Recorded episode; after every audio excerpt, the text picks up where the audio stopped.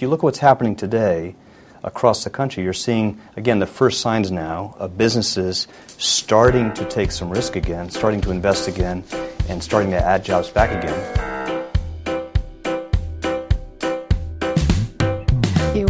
Kitchen cupboard,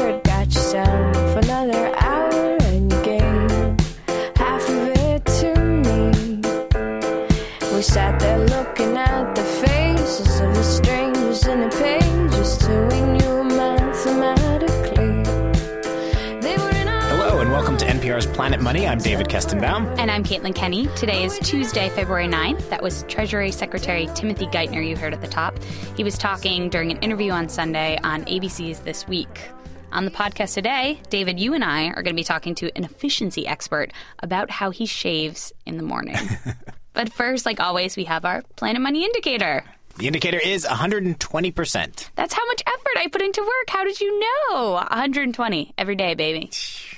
Uh, you're so lazy, Caitlin. Yeah. Uh, don't you mean that is how much of your paycheck you spend on rent every month? Yeah. Because uh, that would be closer to what we're talking about here. 120% is the projected size of Greece's national debt. Next year, the national debt of Greece is projected to reach over 120% of the country's gross domestic product, meaning if everyone in the country worked for an entire year, took nothing for themselves, and put all that toward repaying the country's debt, They'd still end up short. yeah, 120% is huge. It is close to what the U.S. debt was after World War II, after we went into debt fighting this gigantic war.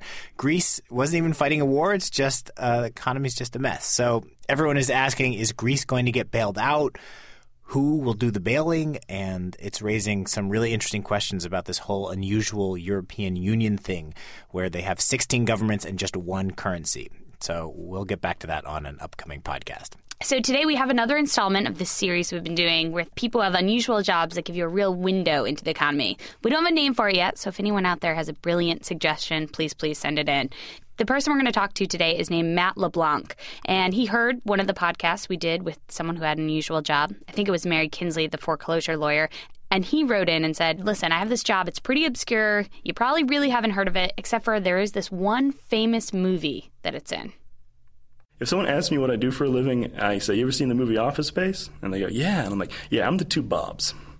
So if you haven't seen Office Space, you really need to go out and rent it because it is just I, I love it. I think it's such a funny movie. And in the movie, these characters, the two Bobs, are these efficiency experts and they come into this software company where the main character works and the main character is depressed. His life is like basically like a Dilbert cartoon every day. He has a million bosses and a million little annoying tasks to do.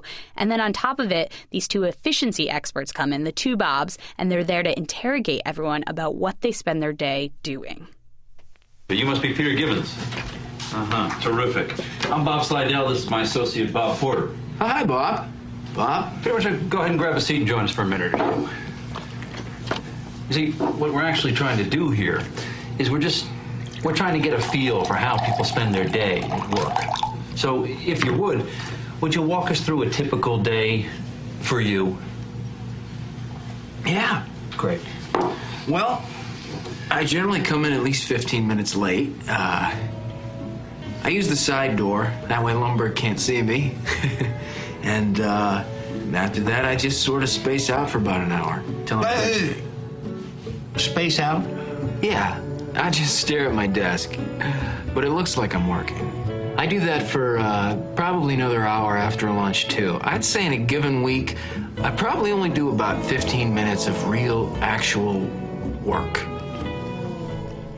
And Caitlin, this is actually a real job. It's called you're you're an efficiency expert or a lean expert, and our real efficiency expert, Matt LeBlanc, works for this giant global logistics company, and he basically tries to find all the little ways that people waste time or ways people don't do things in the most efficient way. And David, you and I called him up and said, Tell us a little bit more. This sounds really interesting. And it actually turns out his process is really scientific. He uses a stopwatch and does all these calculations, and he has this huge whiteboard where he's drawing out boxes and arrows.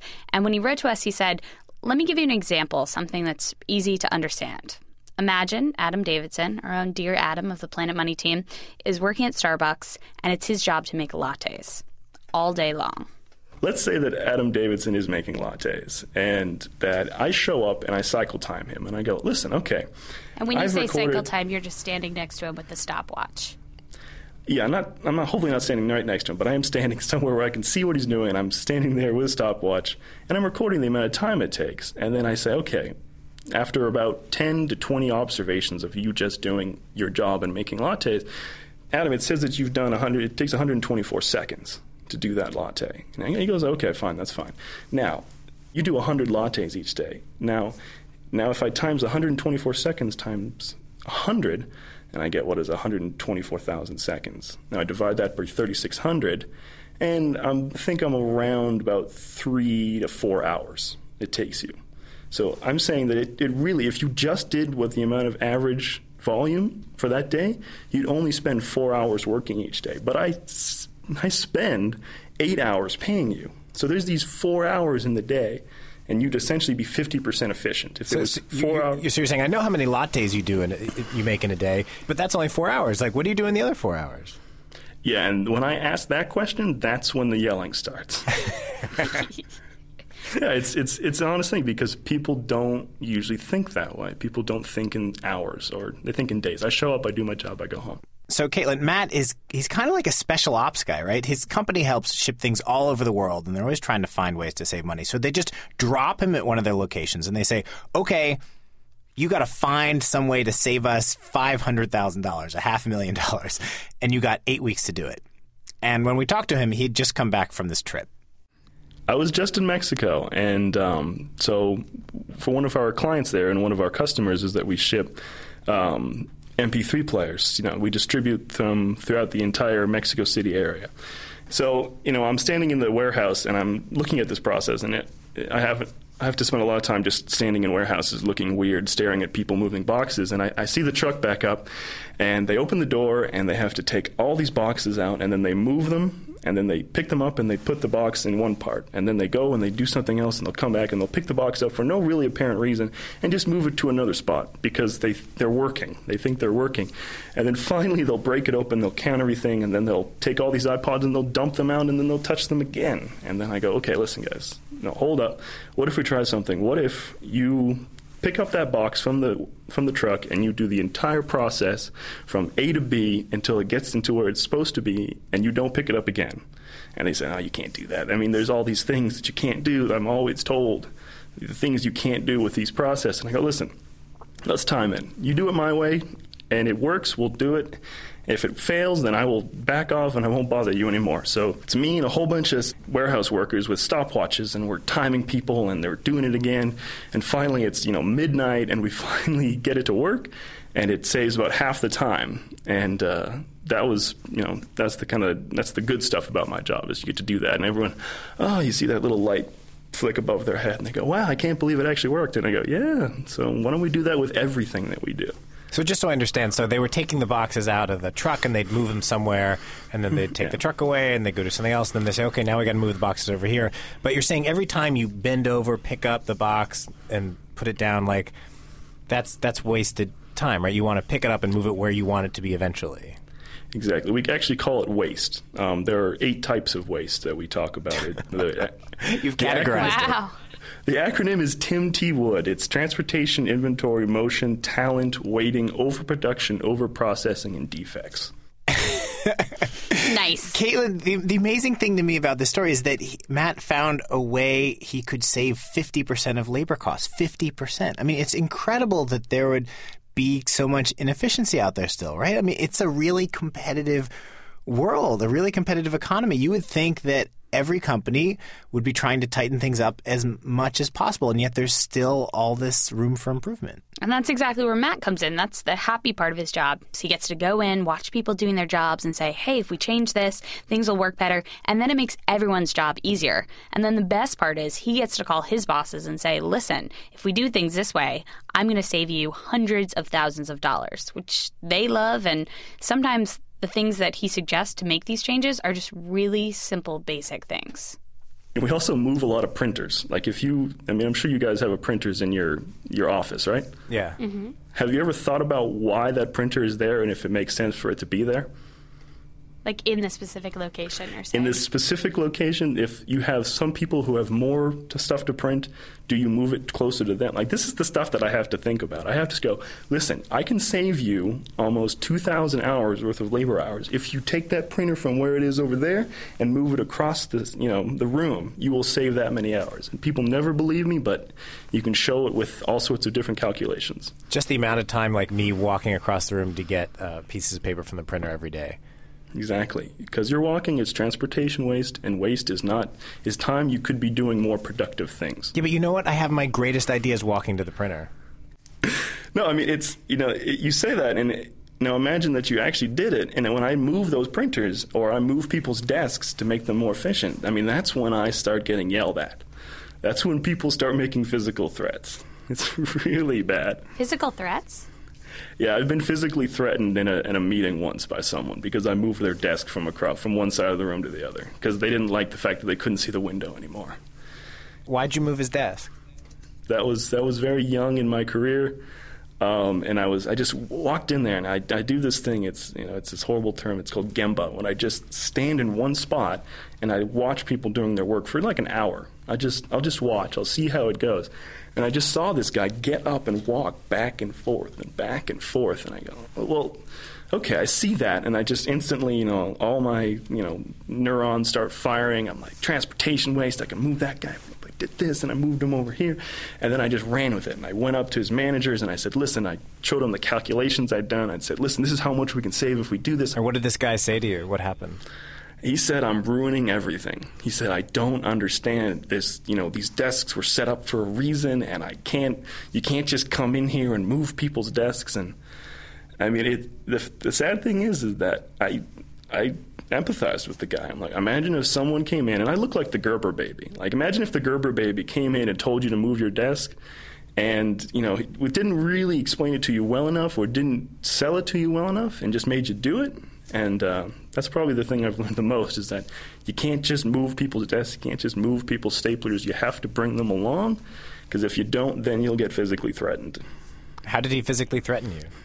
he he had he came after me, and his uh, his fellow employees had to stop him from killing me. Jeez. and you both work for the same company. We both work for the same company. Yeah. And Caitlin, this is this is one reason why there are all these inefficiencies out there, right? It's that sometimes Matt's advice is hard to follow. It takes work to implement. So, you know, it, it requires people being really determined about changing the way they do things and change sometimes changing the way they've done things for years. And beyond just pissing people off by saying, "Hey, I'm going to move your desk," there's there's actually a dark side here, which is that in that movie that we talked about, Office Space, the two Bobs, the efficiency experts, they come in and they end up firing a bunch of people because they say, "Oh, we've actually determined that your job isn't that important." One of the main bosses in the movie, they realize he's just carrying one piece of paper from one side of the office to the other. so people do think about that when they hear Matt is coming. They worry that he's going to find something in his numbers and his calculations that means they're going to lose their job jobs. Matt says, okay, you know, what, what I do, it, it does give managers ammunition that they could use to get rid of workers. But from an economic point of view, that's that's actually good, right? Because if a company can do something more efficiently, that means the product they make is going to be cheaper for me to buy, and also means those workers can go on and do something that's actually really useful, and that would make the whole economy stronger. But yeah, it's it's got this dark side.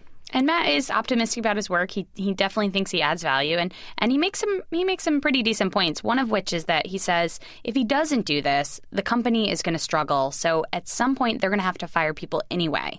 And without this information, they're going to fire the wrong people. There's people they're actually still going to need, and those people will end up getting fired along with everyone else. Right. They won't know like who's necessary and who isn't, or what part of what they do is necessary. And he makes this other point, which is that look, you don't have to fire people if you find out they can do their work in half the time, right? If you find Adam's got four hours not making lattes, uh, you don't have to send him home. You could tell him to sit down and you could have him brainstorm ideas for making the process even more efficient. So maybe Adam would figure out he should keep the chocolate sprinkles right next to the milk steamer or whatever.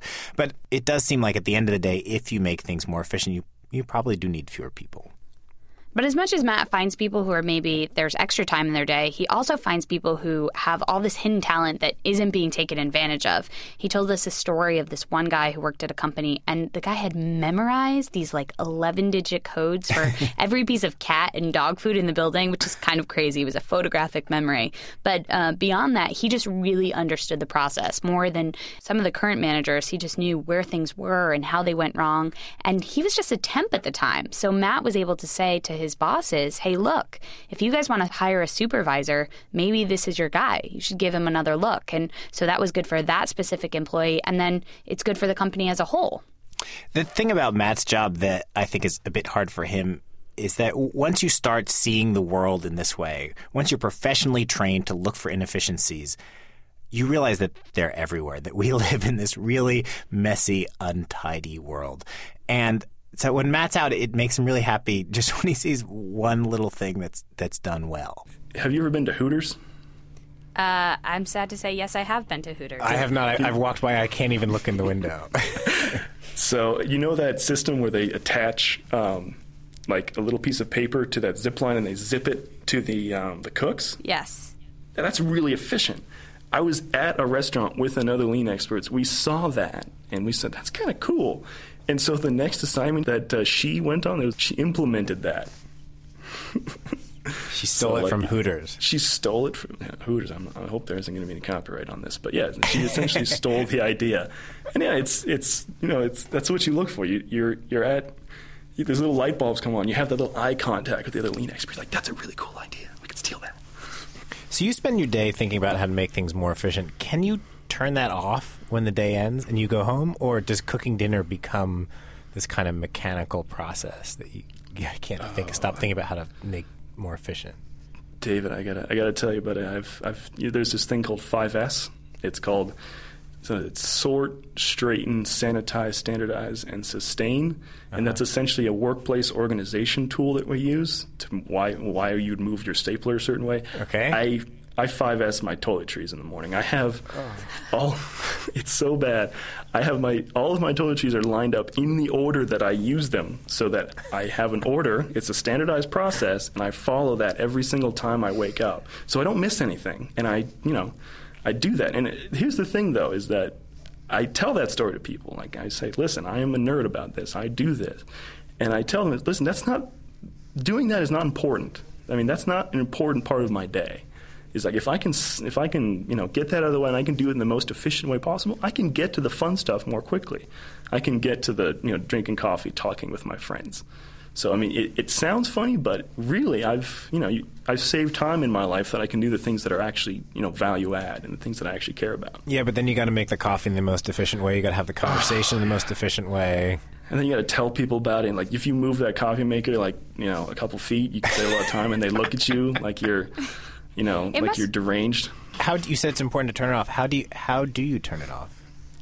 Um, mm, music, um, you know, hanging out with friends, heavy drinking. That that to me is the hard question. Not really how to be efficient. It's how to stop thinking about being efficient. Hey, David, since you think it would be really hard to turn all that efficiency mindset off, do you have any weird ticks or anything like that you want to tell us about? what do you mean? You remember you were telling me that story about when you were younger and you would mow the lawn and you were always thinking, okay, do I make the U turn here? Should I go straight or diagonal? Yeah, when I had to mow the lawn, I was always trying to figure out if it made more sense to like mow a straight line and then do a U turn and come back and another U turn, or if it was better to do a kind of box and spiral inward. Which, And you guys can't see this, but as David's talking, he's literally drawing it out for me Yeah. with the pen. yeah, Anyway, maybe you and Matt have a lot more in common than you realize. yep, yep. All right. I think that's going to do it for us here today. Keep sending us your stories about jobs you may have that give you this little weird window into the economy. We really love them. You can email them to us at planetmoney at npr.org. And stop by the blog npr.org slash money to hear more from Hannah and Adam about their trip to Haiti. I'm David Kestenbaum. And I'm Caitlin Kenney. Thanks for listening. We counted up our feelings and divided them up even, and it called like